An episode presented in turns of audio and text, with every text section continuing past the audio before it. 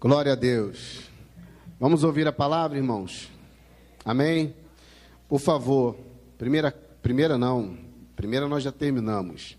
Segunda carta do apóstolo Paulo aos Coríntios, capítulo 4.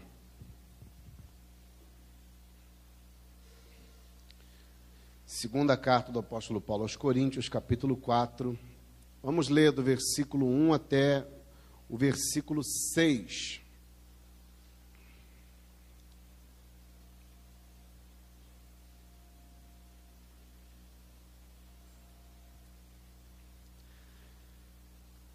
Está escrito assim: Pelo que, tendo este ministério, segundo a misericórdia que nos foi feita, não desfalecemos. Pelo contrário, rejeitamos as coisas que, por vergonhosas, se ocultam, não andando com astúcia, nem adulterando a palavra de Deus. Antes nos recomendamos a consciência de todo homem na presença de Deus, pela manifestação da verdade. Mas se o nosso evangelho ainda está encoberto, é para os que se perdem que está encoberto, nos quais o Deus desse século cegou o entendimento dos incrédulos, para que não lhes, não lhe resplandeça a luz do evangelho da glória de Cristo, o qual é a imagem de Deus. Porque nós não nos pregamos a nós mesmos, mas Cristo Jesus como Senhor e a nós mesmos como servos, como vossos servos, por amor de Jesus. Porque porque Deus disse: das trevas resplandeça a luz. Ele mesmo resplandeceu em nosso coração para a iluminação do conhecimento da glória da face de Deus e de Jesus Cristo. Amém? Vamos orar? Feche os olhos, vamos falar com o nosso Deus. Pai, mais uma vez diante do Senhor em oração, nós suplicamos a tua graça para que nós possamos compreender a sua palavra, Senhor. Se formos ler esse livro como um livro comum, nós não compreenderemos absolutamente nada. Mas nós cremos que este livro é a sua palavra revelada aos homens. E só o teu Santo Espírito pode nos ensiná-la. Só o teu Santo Espírito pode nos mostrar o que realmente a sua palavra quer dizer. Por isso ilumina nossa mente, o nosso coração, para que possamos compreender a sua palavra. Fala com cada vida que está aqui na igreja e com cada irmão que nos acompanha pela internet. Salva os perdidos. Para a glória do teu nome, Senhor. Nós oramos no nome de Jesus. Amém. E graças a Deus. Podem sentar, irmãos, por favor. Por amor àqueles que estão nos ouvindo pela internet, talvez a primeira vez, e por amor àqueles que estão aqui também pela primeira vez, eu quero fazer um breve resumo daquilo que nós já temos ensinado até agora.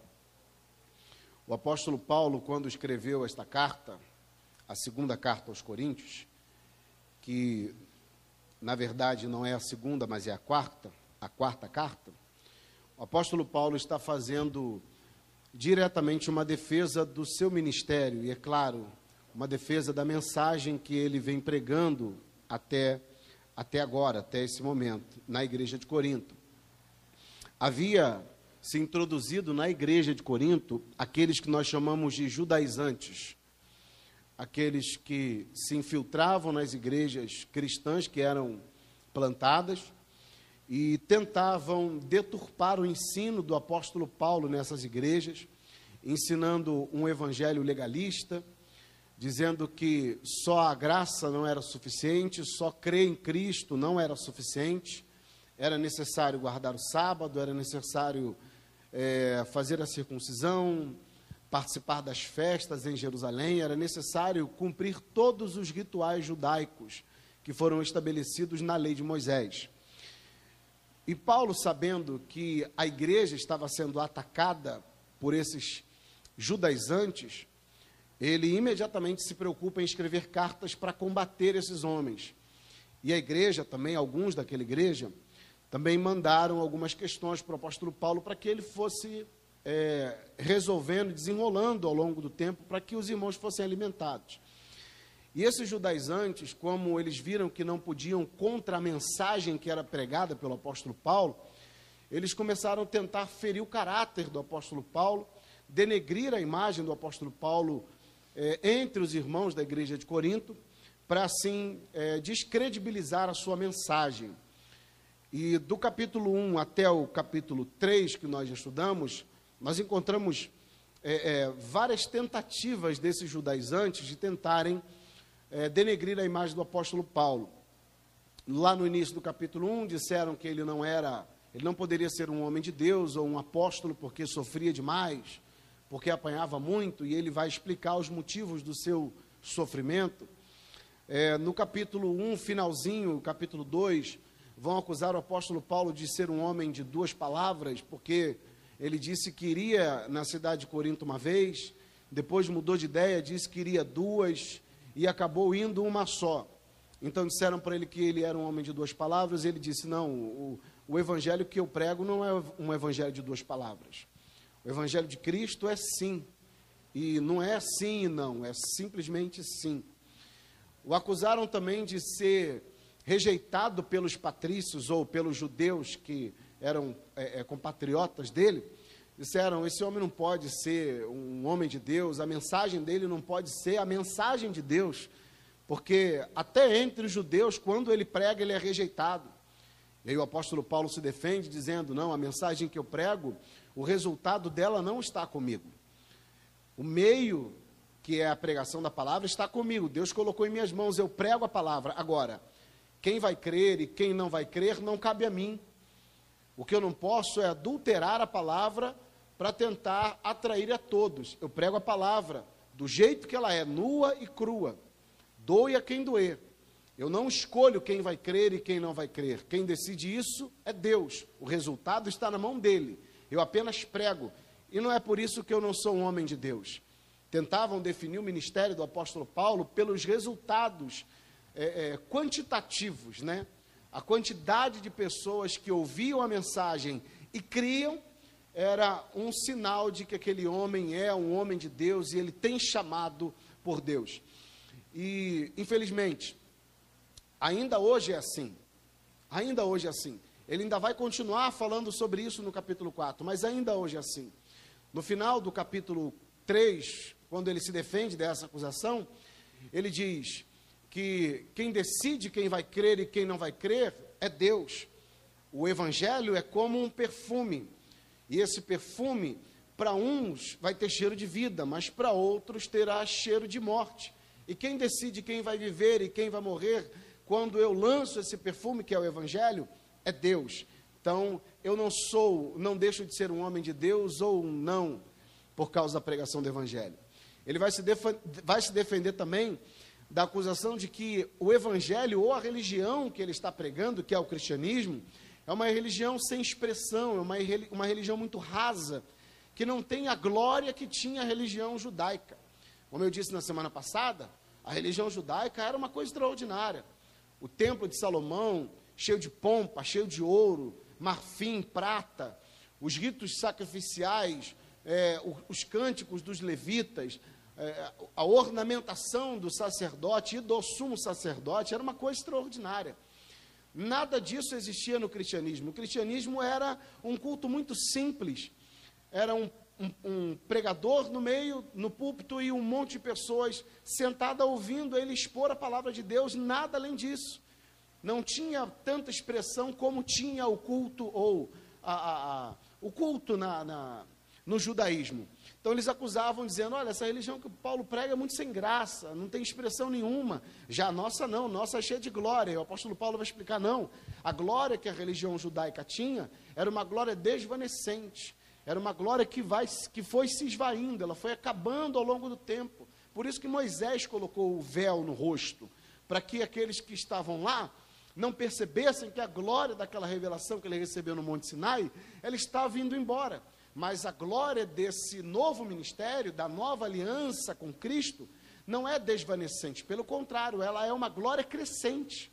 Cada dia que passa, ela cresce.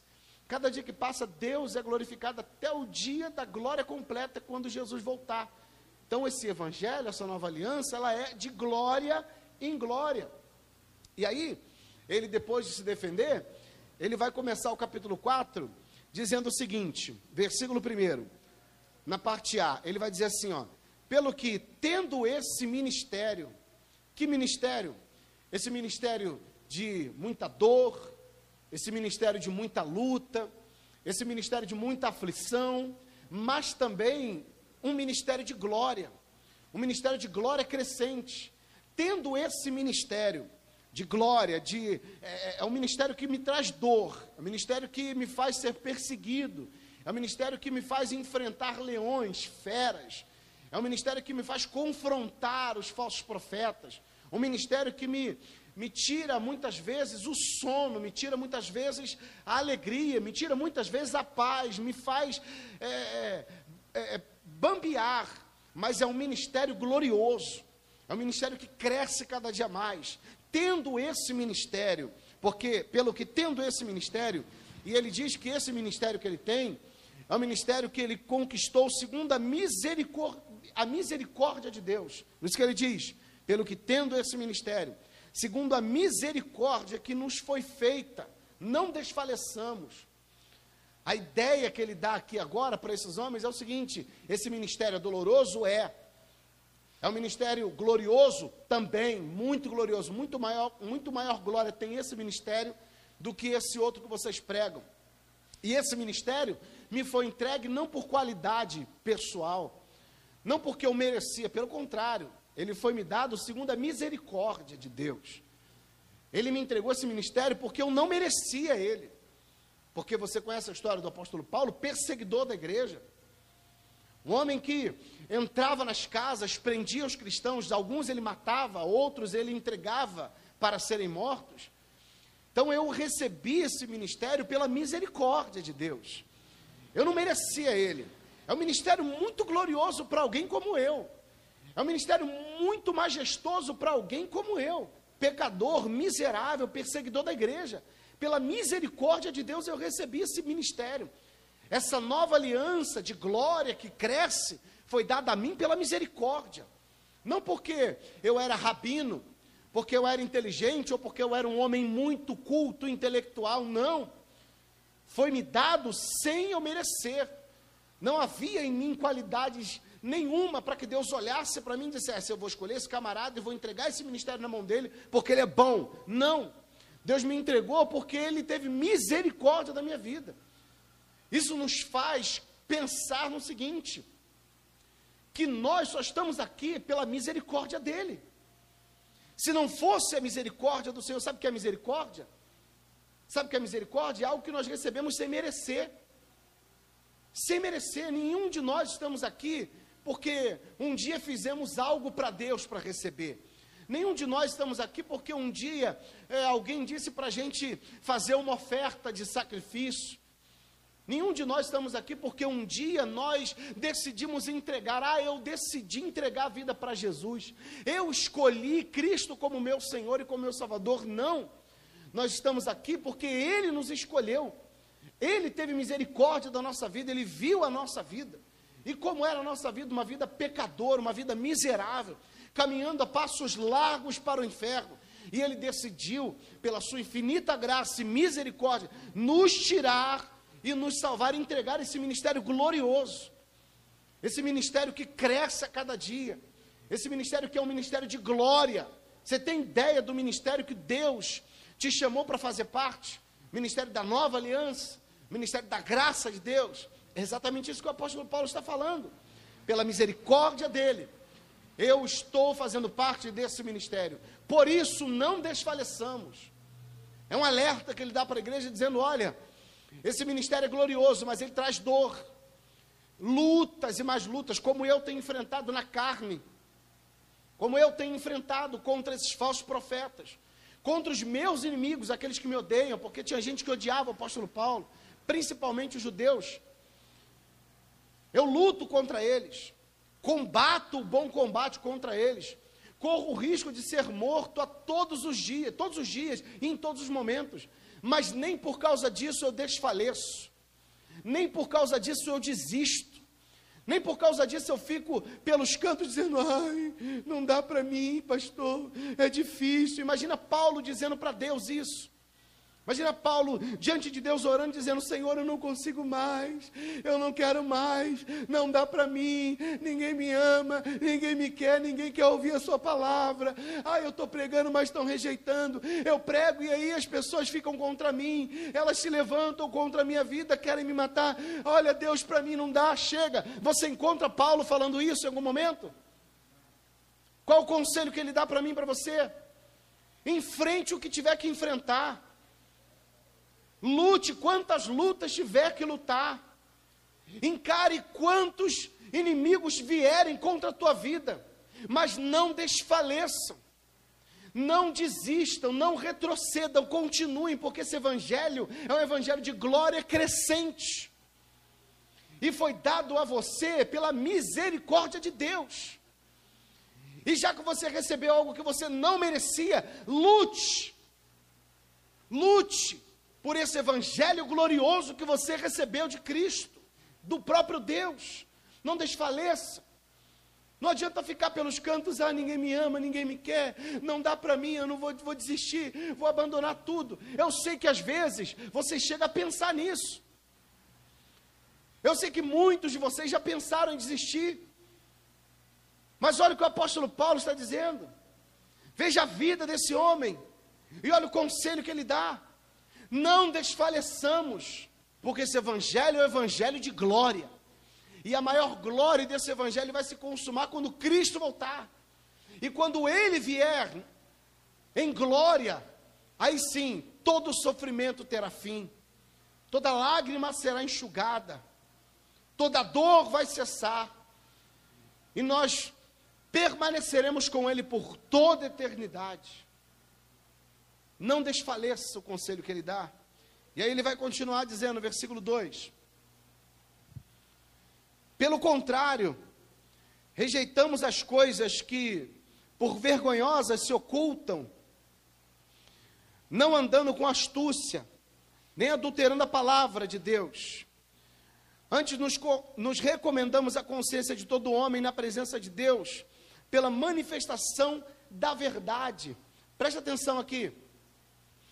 O apóstolo Paulo, como ele está se defendendo desses é, acusadores, desses falsos cristãos, os, os é, judaizantes, o apóstolo Paulo está dizendo o seguinte: eu sofro, eu sou perseguido, eu encaro os inimigos, não desfaleço, porque o Evangelho é um Evangelho de glória, e eu não farei Agora no versículo 2 ele vai dizer: Eu não farei e nem, nem faço e não farei como vocês fazem. Ele está apontando para os judaizantes e está dizendo: Eu não farei, não faço e não farei o que vocês fazem. Encaro o que tiver de passar, o que tiver de encarar. Mas uma coisa eu não vou fazer. Eu não vou andar com astúcia e nem vou viver uma vida com coisas encobertas, com coisas escondidas, como vocês fazem. Porque além de vocês deturparem o Evangelho, além de vocês misturarem o Evangelho da graça de Deus, vocês escondem coisas das pessoas para que elas não enxerguem a verdade. Vocês andam com astúcia, artimanha, vocês são ardilosos, vocês usam de esperteza, vocês maquiam ou maqueiam o Evangelho para tentar agradar todo mundo. Eu não. Eu vou pregar o evangelho de maneira nua e crua. Doe a quem doer. Não sou como vocês. Vocês ficam pelos cantos, cochichando, é, é, maquinando de forma oculta uma maneira de deturpar o evangelho, de enganar as pessoas com a sua astúcia, para ganharem seguidores. Porque o, o que vocês querem é isso, vocês querem seguidores. Vocês não querem pessoas salvas, vocês não estão preocupados com a salvação das pessoas. Vocês querem seguidores, é isso que vocês querem. E só tem uma forma de você conseguir muitos seguidores: tentar agradar todo mundo. E como é que você agrada a todo mundo? falando aquilo que todo mundo quer ouvir. Falando aquilo que aquela pessoa quer ouvir. É fácil. Nós poderíamos aqui usar inúmeros artifícios e argumentos com astúcia, artimanha, para fazer a igreja ficar lotada. Isso é muito fácil de fazer. Com certeza hoje a igreja estaria barrotada, teria gente lá do outro lado. Quer ver? É só eu anunciar aqui na igreja que um cantor famoso vai vir aqui. É só eu anunciar lá e falar assim: olha, eu quero atrair esse povo, ou, ou melhor, eu quero entreter o povo. Paulo não estava preocupado em entreter ninguém. Paulo não queria entreter, Paulo queria salvar. E para salvar, tem que pregar o evangelho verdadeiro, o evangelho puro sem mistura, o bom perfume. Só que eles não, eles, eles usavam de sofismas, filosofias, retórica. Eles faziam tudo que eles podiam e que não podiam para tentar ganhar o máximo de pessoas possíveis. Se eu disser aqui no domingo, olha gente, disser hoje para você, semana que vem, no domingo, nós teremos aqui o cantor fulano de tal, ou a cantora fulano de tal. Começar a divulgar no Facebook, começar a divulgar no Instagram, começar a é, divulgar nas redes sociais da igreja, como você acha que essa igreja vai estar semana que vem?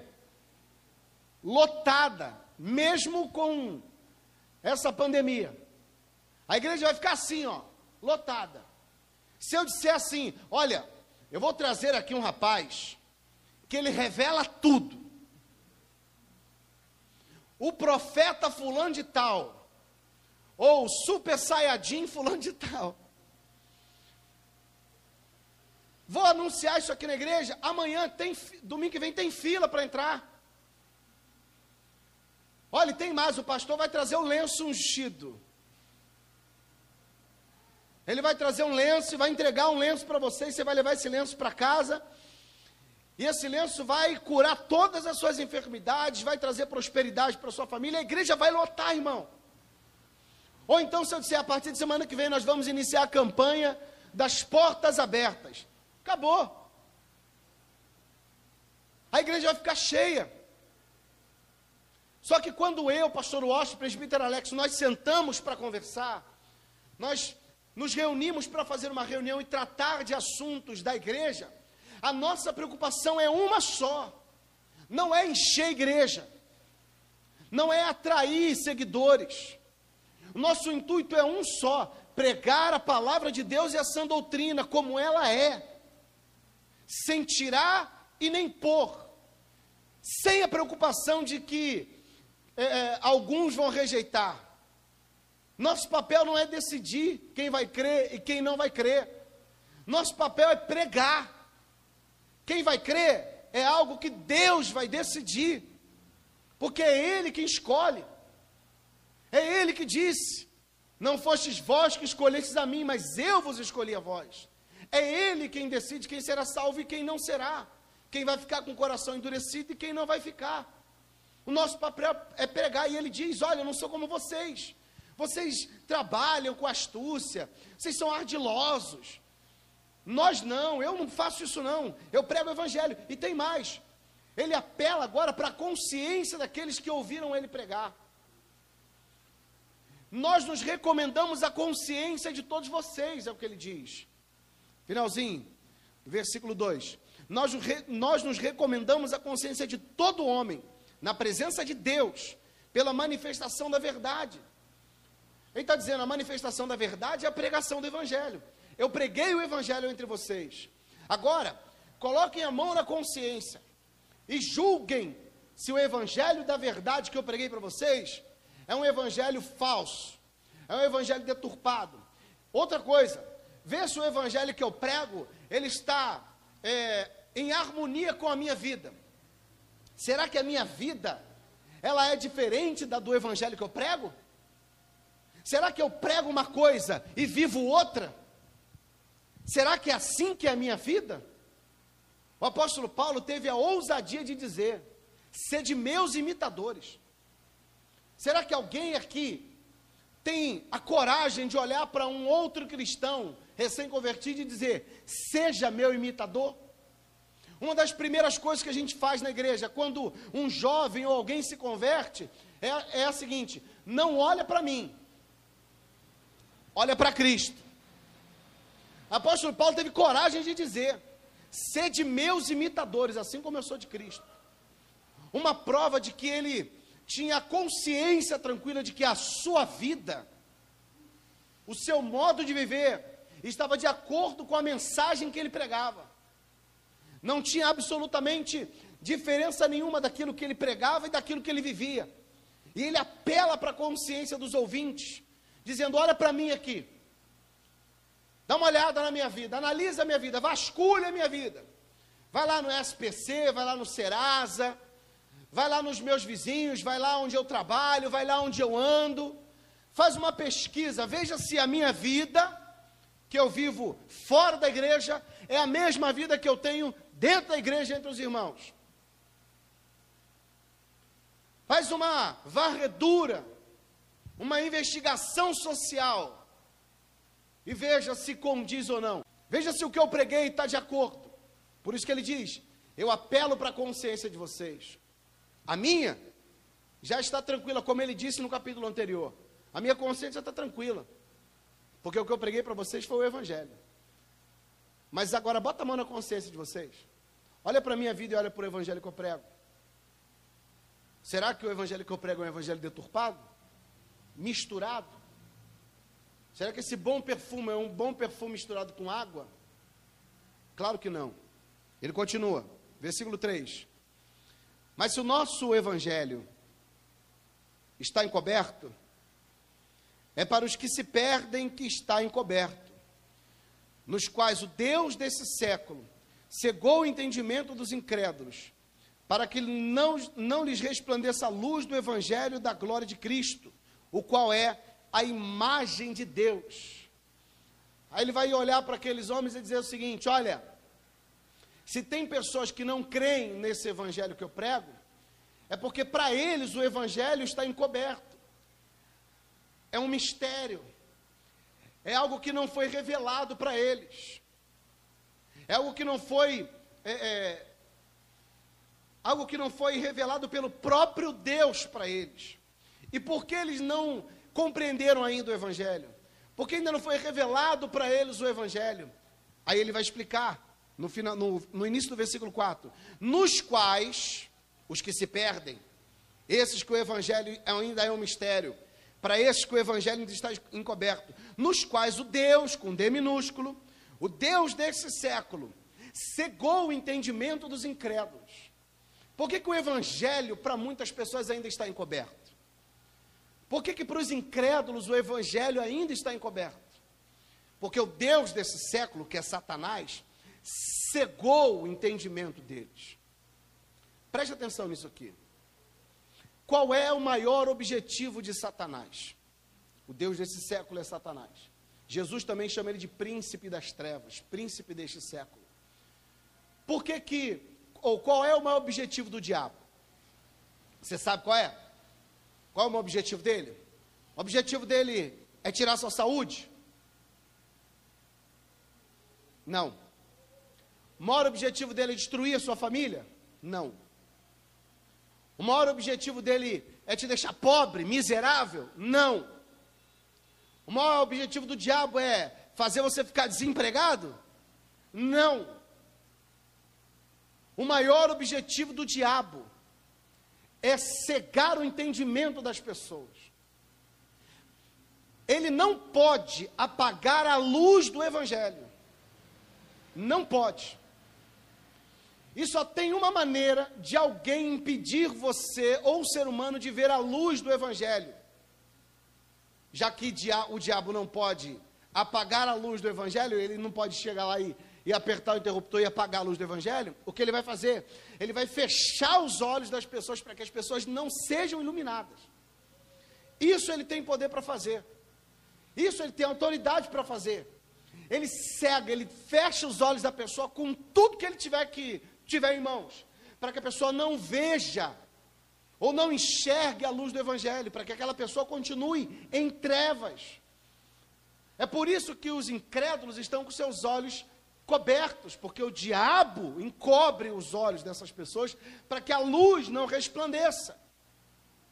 Se você lembrar do que Jesus ensinou lá em Mateus capítulo, capítulo 13, ele vai falar da parábola do semeador.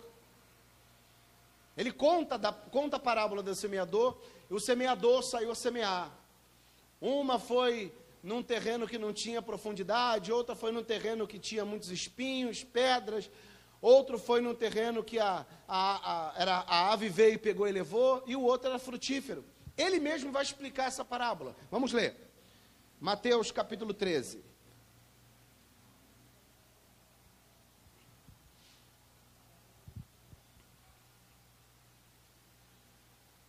Evangelho de Mateus, capítulo 13.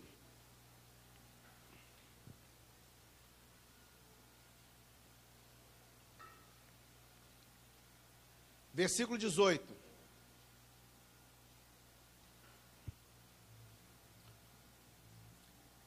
Atentai-vos, pois, a parábola do semeador. A todos os que ouvem a palavra do reino e não a compreendem, Vem o maligno e arrebata o que lhes foi semeado aonde?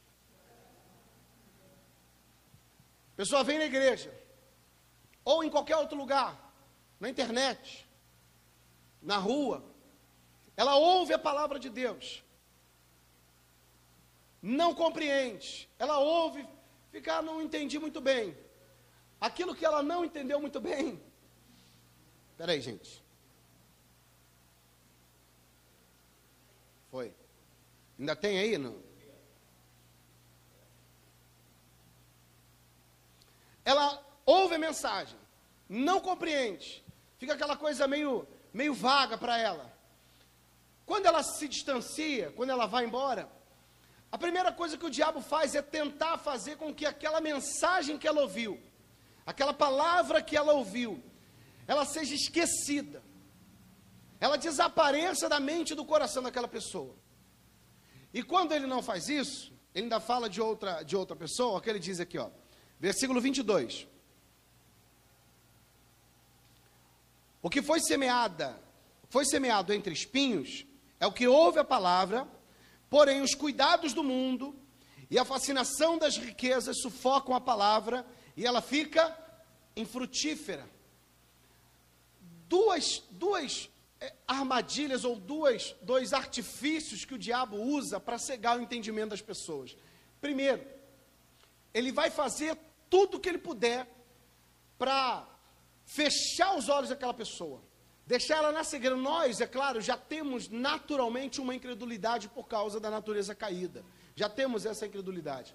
O que o diabo faz é intensificar essa incredulidade. E como ele intensifica? Ele fecha os seus olhos para que você não veja o Evangelho, para que você não enxergue o Evangelho, para que você não compreenda o Evangelho.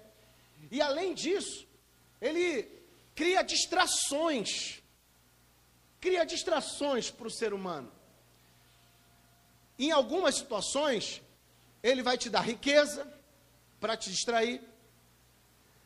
Ele vai te dar uma vida boa para distrair. O diabo pode fazer isso. Para te distrair para tirar você do foco, para fazer você não enxergar aquela luz. E olha o que tem de crente distraído, o que tem de gente distraída, e o mundo está distraído com tudo. Sabe o que é com tudo? Já percebeu a quantidade de é, entretenimento existe hoje? Para todo quanto é tipo de gosto. As pessoas ocupam mais a mente com coisas que são fúteis e que não trazem benefício nenhum, do que com o que realmente importa, que é a palavra de Deus. A igreja é uma delas. Como a igreja hoje está distraída, irmãos. E o diabo está distraindo, o diabo está dando entretenimento, o diabo está dando distração. O diabo quer prosperidade, toma prosperidade. Quer dinheiro, toma dinheiro. Quer carro, toma carro. Quer casa, toma casa. E o diabo vai dando, vai dando, e a pessoa vai se distraindo, distraindo. Tem crente perdendo mais tempo com TikTok, Facebook, Instagram do que com a palavra de Deus. Eu estou falando dos crentes, tá? E tem os incrédulos, os incrédulos, eles estão mais mergulhados ainda. Quanto mais entretenimento para eles, melhor. Por causa da incredulidade natural, da natureza caída. E aí você vai dando mais, eu quero mais, eu quero mais, vai entretendo, o diabo vai, vai. Ocupa aí sua mente, ocupa, é claro. Que com aqueles que são de Deus, o diabo consegue entreter e ocupar durante um tempo. Porque chega uma hora que Deus fala assim: chega, agora vem. E ele puxa, e ele tira.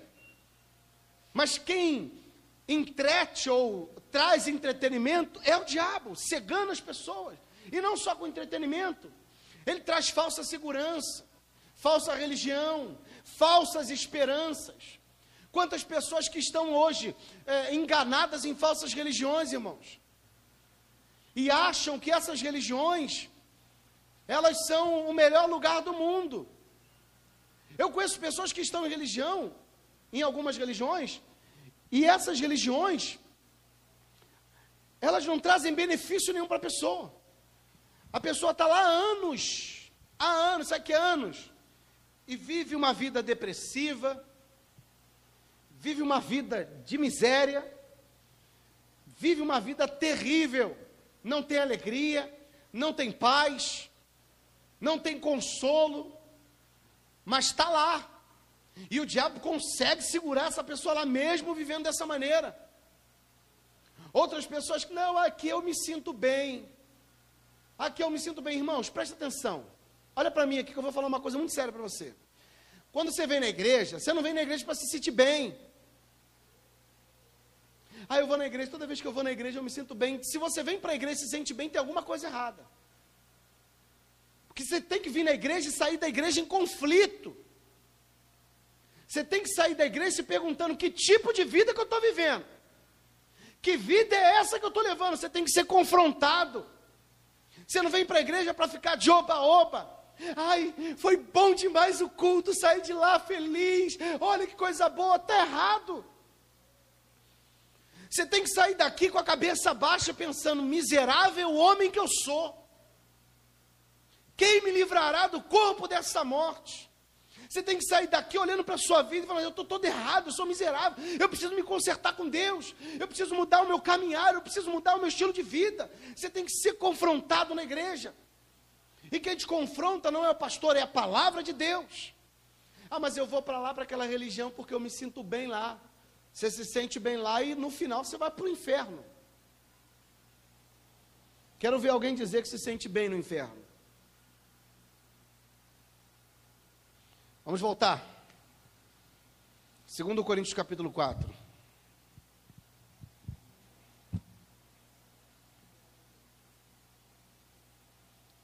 Nos quais o Deus deste século cegou o entendimento dos incrédulos, para que não lhes resplandeça a luz do evangelho da glória de Cristo, o qual é a imagem de Deus. Isso aqui é uma coisa absurda para o judeu. Se você falar para o judeu que Jesus é a imagem de Deus, que Jesus é o próprio Deus, para o judeu é a morte. Porque, como nós lemos no capítulo 3, no finalzinho, os sentidos deles foram embotados. Toda vez que eles leem a antiga aliança, há um véu posto sobre o rosto deles, eles não compreendem. Eles não conseguem olhar para Jesus e ver que Jesus é Deus. Por isso que é, os judeus não recebem Jesus. Por isso que eles não aceitam Jesus e por isso que eles não creem que o Messias já veio.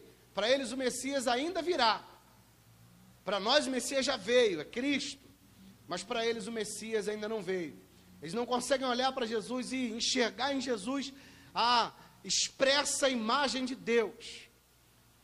Quem olha para Jesus, olha, está olhando para Deus. Onde você ouve as palavras de Jesus, são as palavras de Deus que está ali. Eles não conseguem ver isso. E aqueles que têm os seus, os seus sentidos bloqueados, seus olhos cegados, ou bloqueados pelo Deus desse século, também não conseguem olhar para Jesus e reconhecê-lo como o verdadeiro Deus. Versículo 5. Ele vai dizer assim: Porque nós não nos pregamos a nós mesmos, mas a Cristo Jesus como Senhor, e a nós mesmos como os vossos servos, por amor de Jesus. O apóstolo Paulo está olhando para eles e dizendo assim: olha para cá, eu não tenho nada para dar para vocês, eu não tenho nada a acrescentar na vida de vocês, de mim mesmo não há salvação, ou em mim mesmo não há salvação. Eu não estou aqui pregando eu mesmo. Eu não prego um evangelho do Paulo. Eu não prego o evangelho de Pedro. Eu não prego o evangelho de Mateus. Não, eu prego o evangelho de Jesus Cristo. É esse evangelho que eu prego. Eu não estou aqui para falar de mim. Isso, isso é terrível. Eu não estou aqui para falar de mim, eu estou aqui para falar de Jesus. E por amor de vós, nós nos colocamos como servos de vocês. Tudo que os outros falsos, falsos crentes, os judaizantes, não faziam. Porque eles atraíam glória para eles. Eles queriam glória para si. É o tempo todo falando deles. Eles faziam durante é, a pregação ou durante a exposição, durante o ensino, com que Cristo desaparecesse da mensagem e brilhasse somente eles. Um pastor no púlpito tem que esquecer-se de si mesmo. O pastor tem que esquecer da sua vida. O pastor não pode falar dele no altar. O pregador não pode ficar falando da sua vida. Ah, eu tenho isso, eu tenho aquilo, eu conquistei isso, eu conquistei aquilo. Ah, eu sou isso, eu sou aquilo. Se o pastor sobe no altar e faz isso, ele está pregando ele e não a Cristo. A igreja não veio para ouvir sobre o pastor William. A igreja não veio ouvir sobre o pastor Washington, o presbítero Alex, ou sobre o apóstolo Paulo, ou o apóstolo Paulo. A igreja está aqui reunida para ouvir sobre Cristo. E é isso que o apóstolo Paulo está dizendo. Nós não nos pregamos a nós mesmos. Eu não estou aqui para falar de mim. Eu não tenho poder para salvar ninguém. Eu não tenho poder para libertar ninguém. Isso é um alerta para nós. Para a gente parar de ficar com esse negocinho de divisão na igreja. Parece que o apóstolo Paulo está voltando lá no, na primeira carta aos Coríntios, do, do capítulo 1 ao 4. Esse negócio de um é de Paulo, o outro é de Apolo. Para com isso. O culto não é um culto para enaltecer o homem. O homem no culto desaparece. O homem no culto some. Quem tem que brilhar no culto é Cristo. É Ele que tem que aparecer. É Ele que tem que ser evidenciado. É Ele que tem que ser enaltecido, é Ele que tem que ser ovacionado em todo tempo. Fale de Cristo, pregue Cristo, e esqueça, esqueça que o homem existe. Além de se exaltarem, além de se enaltecerem, de se colocarem em evidência, eles se colocavam como senhores e queriam ser servidos. O tempo todo sentado e a igreja trabalhando em prol daqueles homens. A igreja trabalhando para dar a vida boa para aqueles homens. Isso acontece hoje? Não, né? Isso não acontece hoje. Todos os líderes hoje, eles têm uma vida humilde, uma vida simples, de luta, não é assim que funciona? Começou a aparecer para mim na internet um, vídeo de um bispo, não vou nem falar o nome dele. Um bispo, ah, olha, irmão, misericórdia, dá raiva diante de Deus, dá raiva. O camarada ensina cada coisa. E você tem que ver a beca do cara. É botox para tudo quanto é lado no rosto. Todo arrumadão, Não que não seja, não que seja pecado se arrumar, irmão, tá? Nem botar botox. Mas você vê que o cara não tem uma vida simples. A vida dele é uma vida luxuosa. Dá para ver pelo relógio que usa, pelo, pelos anéis de ouro que tem no dedo, pelo terno que usa, pelo sapato que usa. Dá para ver o jeito que a esposa se veste. Dia ele estava ensinando a igreja a pegar o dízimo e ficar fazendo assim com o dízimo na igreja. Pega a sua oferta aí, 5 mil, 10 mil, e faz assim, ó. Porque quando você faz assim, você está balançando, está subindo como um cheiro suave.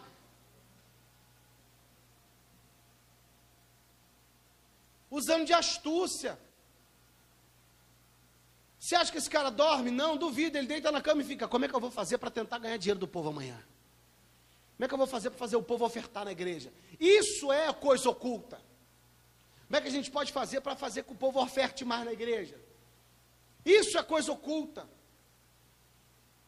Vive como rei, enquanto as ovelhas da igreja vivem miseravelmente comendo palha, feno, comendo erva daninha, porque os próprios dão erva daninha para a igreja, dão veneno para as ovelhas e matam as ovelhas, e elas morrem de fome e envenenadas.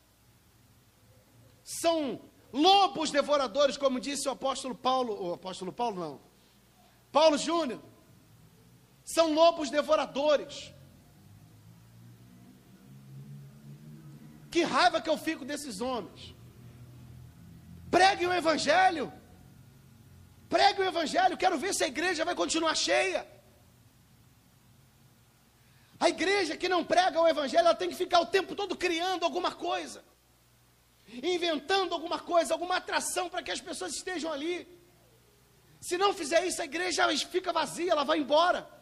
Porque a maioria das pessoas hoje não querem a sã doutrina, elas não querem palavra, elas querem entretenimento, elas querem pastores para enganarem. Como eu disse em Campo Grande, elas sentam nas cadeiras da igreja e ficam assim: me enganem, me enganem, vai, me enganem.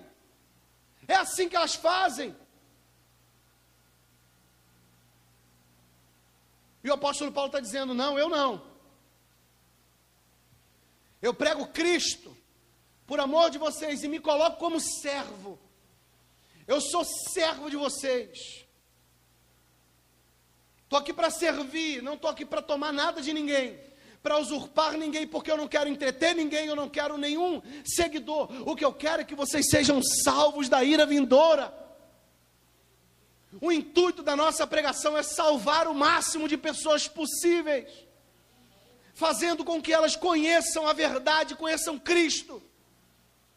Nós não queremos o seu dinheiro, nós não queremos os seus bens, nós não queremos a sua alegria, a sua felicidade, o seu contentamento no culto. Nós queremos que você seja salvo conhecendo a verdade. Nada além disso. E é só essa mensagem que nós temos. E nós não vamos misturar essa mensagem para agradar todo mundo, para atrair seguidores ou membros para a igreja. Não. Por isso que o apóstolo João, ele disse quando foi confrontado, disseram para ele: João, Jesus está batizando mais gente do que você. Aí ele disse: Eu sei, eu sei. Você acha que eu estou preocupado com isso? Importa que ele cresça e que eu diminua. Eu quero que ele batize mesmo. Eu quero que ele salve mesmo. Foi para isso que ele veio.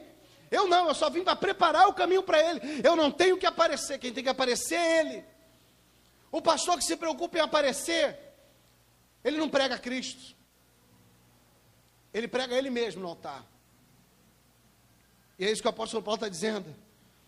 Porque nós não, não, não nos pregamos a nós mesmos, mas a Cristo Jesus como Senhor.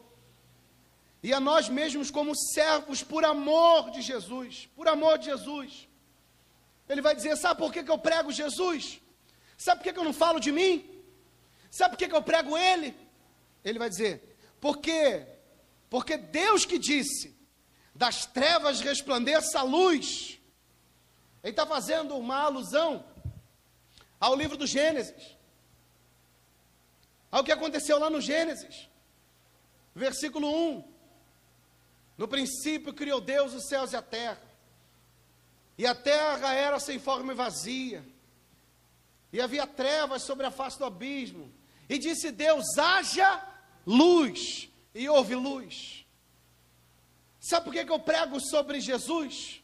Sabe por que, que eu falo sobre esse Deus?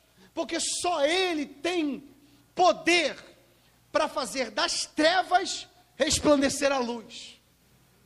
Eu falo dele, não de mim, porque eu não tenho condições de fazer nada por você. Eu não tenho condições de mudar a sua vida. Do que adianta falar de mim para você? Do que adianta falar? Eu não tenho nada para oferecer. Você pode me seguir. E no final, ir para o inferno. Você pode seguir Allan Kardec. No final, você vai para o inferno. Você pode seguir Buda. No final, você vai para o inferno. Você pode seguir Mao, é, Mao Zedong, pode seguir os ditadores, esses líderes mundiais. Você pode seguir Bolsonaro, você pode seguir Lula. Vai para o inferno. Porque o homem não tem nada para acrescentar. Absolutamente nada, eu não tenho. Nenhum homem na face da terra tem nada para acrescentar para nós. O único que tem é aquele que se tornou mediador entre Deus e os homens, que é Jesus Cristo. Só Ele. Porque Ele tem poder para olhar para as trevas e dizer: haja luz. E a luz resplandecer. Nós estávamos em trevas. Em trevas terríveis.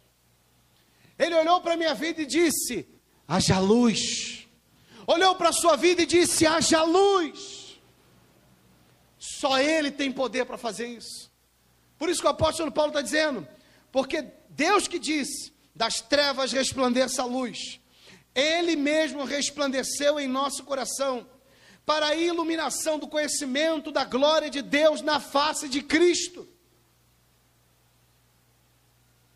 É Ele que nos arranca das trevas, é Ele que nos tira da escuridão, é Ele que nos arranca desse lodo, desse lamaçal nos tira de lá, nos purifica, nos justifica, é Ele. Se é Ele que faz tudo isso, por que, que eu tenho que enaltecer o homem? Se é Deus que faz tudo isso, por que, que eu tenho que pregar sobre um homem? Se é Deus que faz todas essas coisas, por que, que eu vou colocar um homem como centro? Por que, que eu vou fazer isso? Por que, que no, no outdoor da igreja eu vou colocar a foto do líder daquela igreja? Por que, que no outdoor daquela igreja eu vou colocar a imagem do homem? Se aquele homem que está ali não tem nada para me oferecer. E aquilo que ele me oferece não vem dele, que é a palavra de Deus. O que eu transmito para vocês hoje, domingo pela manhã, não vem de mim. Eu apenas leio aquilo que já foi deixado pelo Senhor Jesus, pelos apóstolos, pelos pais da igreja. E eu só transmito aquilo que já foi ensinado há anos. Há séculos tem sido ensinado. Nada daqui é meu. Nada daqui é do pastor Washington. Nada daqui é do homem. Tudo vem de Deus. E é essa palavra que, quando ela é exposta, quando ela é apresentada, o interruptor é, é acionado e a luz resplandece. E aqueles que estão em trevas podem contemplar a maravilhosa luz. Isso é tão extraordinário, tão perfeito, que até pessoas que estão longe, ao ouvirem essa mensagem, elas são iluminadas por ela. Não precisa necessariamente você estar sentado aqui para ser iluminado por ela e ser salvo. Não. A pessoa que está me ouvindo agora na internet, ela está sendo alcançada por essa mensagem. Vai assistir daqui uma semana, daqui um mês, daqui dois anos ou daqui cinco anos. E essa mensagem ela tem poder porque ela é a palavra de Deus. E o mesmo poder que Deus usou para criar luz das trevas lá no início, no Gênesis, ele também está usando agora para trazer luz ao coração de pessoas que estão em trevas, tanto aqui na igreja quanto na internet. Mesmo aquelas que vão ouvir daqui a algum tempo. Só Ele tem esse poder, irmãos. Só Ele pode fazer isso. E essa era a mensagem central do apóstolo Paulo. Vocês querem ser salvos? Vocês querem, naquele grande dia, ouvir o Senhor os chamar pelo nome? Queremos, glória a Deus por isso. Então, olha para Cristo, olha para Ele. Paulo diz: Sede meu imitador, porque eu sou imitador dele. Mas eu não posso te salvar. Não foi eu que morri na cruz. Não foi eu que derramei o sangue. Não fui eu que morri como sacrifício substitutivo, não, foi Ele. Então olha para Ele, porque Ele tem poder para te salvar, Ele tem poder para iluminar a sua mente, e mesmo que o diabo esteja te cegando, o poder da palavra de Deus, o poder de Deus, tem poder de arrancar as vendas, arrancar as escamas e fazer você enxergar essa maravilhosa luz e por ela ser salvo. Se Ele salva, por que, que eu vou pregar outra pessoa? Por que, que eu vou pegar, pregar outro homem? Por que, que eu vou pregar a tradição? Por que, que eu vou pregar rituais judaicos? Por que, que eu vou pregar isso? Por que, que eu vou me enaltecer? Por que, que eu vou o tempo todo apontar para mim? Por que, que eu não prego Cristo? Por que, que eu não prego Ele? E falo de mim? Porque na verdade, a última coisa que eu quero é que você seja seguidor de Cristo. O que eu quero de verdade é que você seja o meu seguidor. É por isso que eu não vou pregar Cristo. Eu quero que você me siga, eu quero que você olhe e diga assim: Eu sou ovelha do pastor William. Eu não prego Cristo porque eu quero que você diga: Eu sou ovelha do ministério mais desejado. Eu não prego Cristo porque eu quero que você olhe e diga: Eu sou ovelha do pastor Washington de Oliveira. Eu sou seguidor do pastor Washington de Oliveira. Não! Aqui é o contrário. Nós pregamos Cristo para que você diga: O Senhor é o meu pastor. Nós pregamos Cristo aqui para que você diga: Eu não sou seguidor do ministério mais desejado. Não, eu faço parte da igreja invisível de Cristo porque fui salvo, saí das trevas, porque Ele resplandeceu a sua luz em meu coração. Por isso que eu posso dizer, sou salvo, não por causa da igreja física, visível, não por causa do pastor, o Austin, o pastor William, pastor Paulo Júnior, pastor é, Paul Washer, não por causa do pastor McAllister, não Faço parte da igreja, visível e invisível, porque fui resgatado pelo meu Senhor, o meu Salvador, Jesus Cristo. Dele sou seguidor. Nele eu dou os meus likes. Ele eu curto. Ele eu vivo. Com ele eu ando. E a ele eu devo toda glória. A ele eu devo toda graça a Ele eu devo toda a minha vida. E a Ele eu entrego a minha vida. Para a glória de Deus. Que Deus abençoe a sua vida, irmão. Que Deus abençoe a sua vida e que se a sua mente ainda não foi iluminada, a minha oração é para que essas escamas caiam hoje. Você também que está me ouvindo, a minha oração é para que as suas escamas caiam hoje. O véu seja arrancado e você consiga enxergar a luz de Cristo. Que Satanás perca forças contra a tua vida. E a glória de Cristo resplandeça na sua casa em nome de Jesus. Deus abençoe a sua vida. Vamos ficar de pé e vamos orar.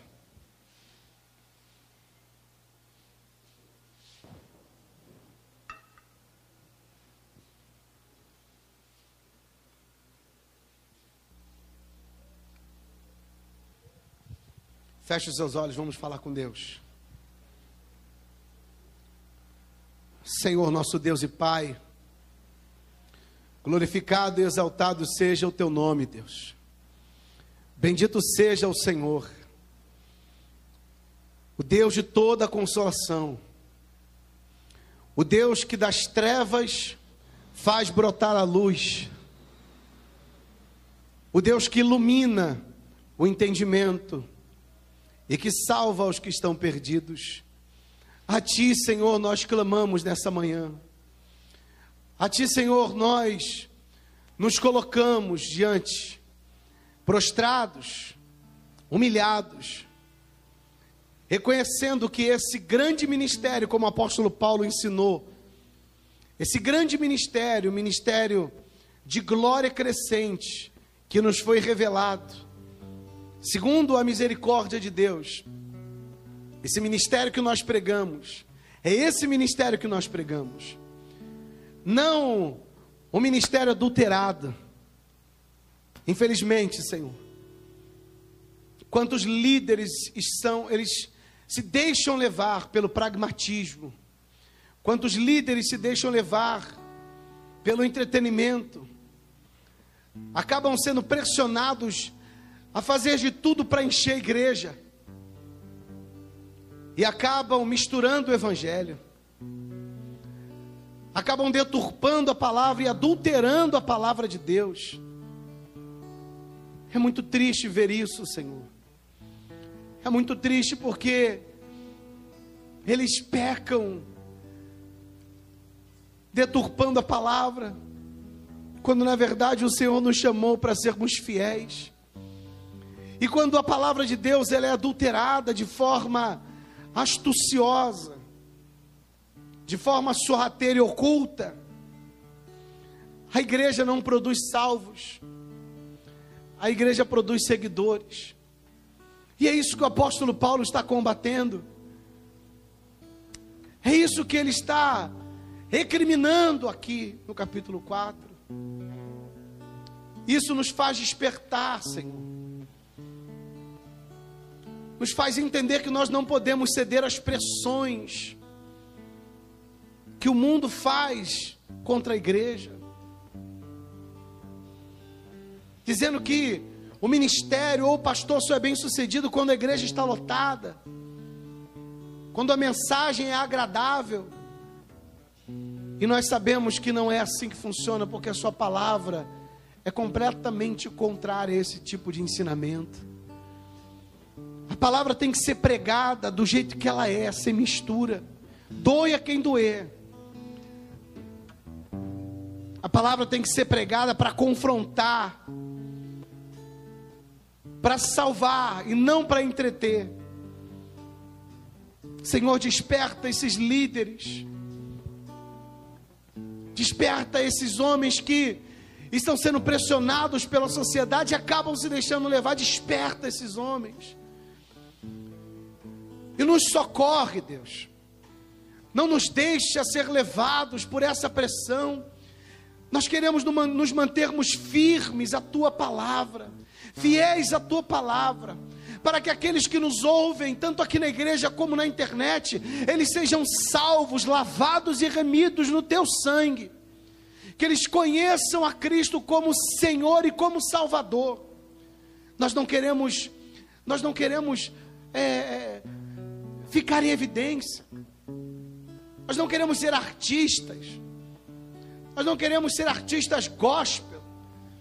Nós não queremos aparecer, ó Deus como faziam na época do apóstolo Paulo e como fazem hoje. Nós não queremos ser servidos porque o próprio Senhor Jesus ele disse que maior é aquele que serve. E nós como líderes temos que pregar a mensagem de Cristo e nos colocarmos como servos da igreja. Nós não estamos aqui para sermos servidos. Somos servos por amor de Jesus por amor a Ti, nós nos colocamos como servos. E mesmo que esse ministério seja um ministério de dor, um ministério de lutas e provações e privações, esse ministério é um ministério glorioso. Um ministério que cresce de glória em glória. Por isso nós não desanimamos. Por isso permanecemos firmes diante do Senhor.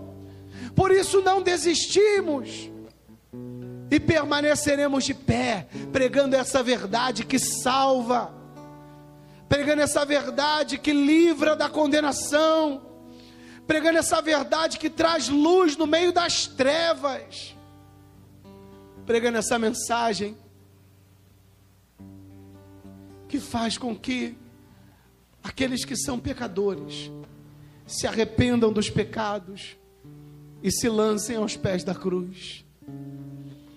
Oh Pai, a minha oração nessa manhã é para que essa palavra ela alcance corações e mentes, tanto daqueles que estão aqui na igreja, como aqueles que estão nos acompanhando pela internet.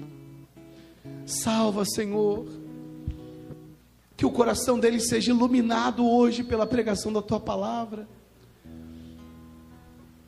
que o véu seja arrancado,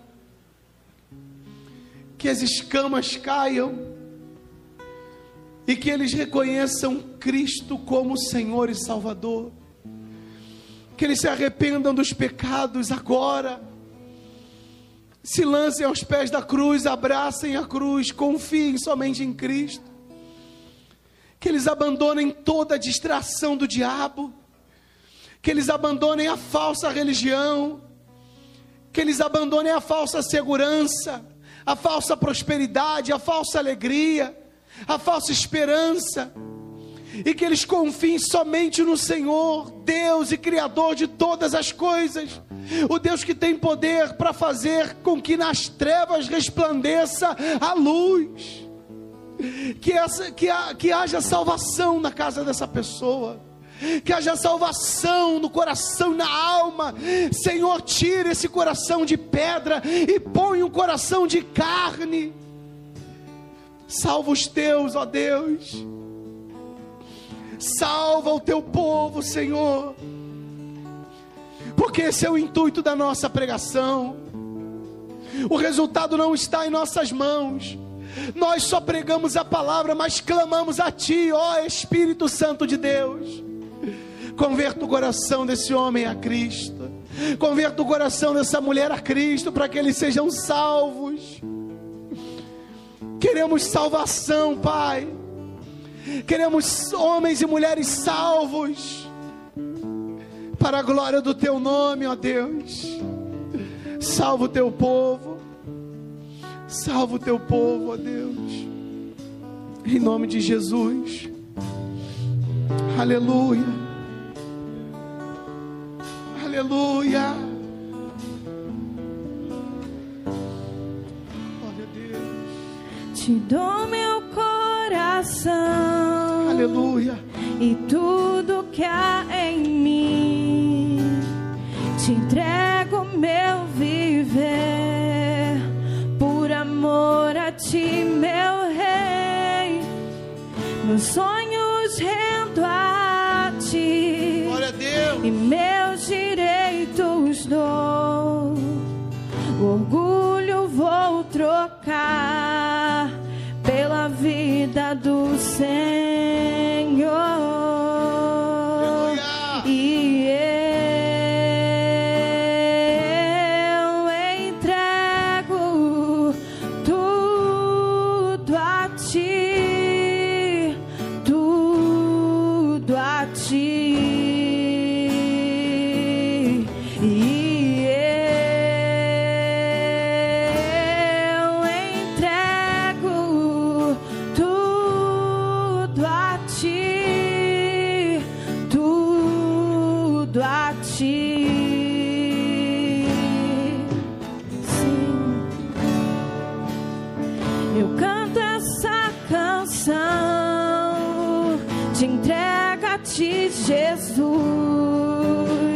E o que o mundo dá, eu deixo aos pés da cruz por conhecer a ti.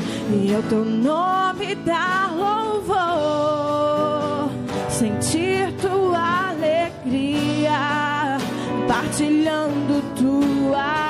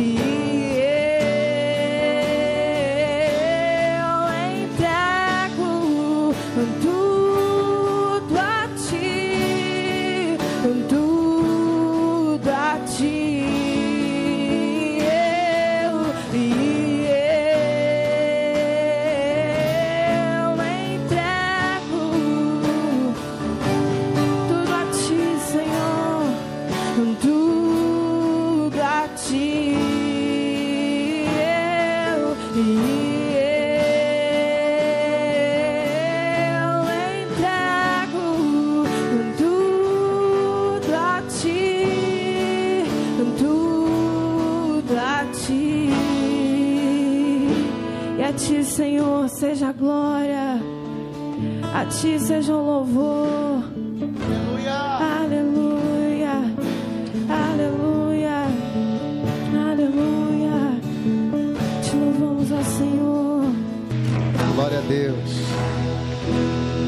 Nós vamos finalizar a nossa transmissão pelo YouTube. Obrigado pela sua companhia, que Deus abençoe a sua família. E se você tiver vontade de conhecer a nossa igreja, nós estamos aqui em Nova Iguaçu, Comendador Soares, o Ângelo de Gregório, número 79. Tá bom? Deus abençoe sua vida em nome de Jesus. Tchau, fica na paz.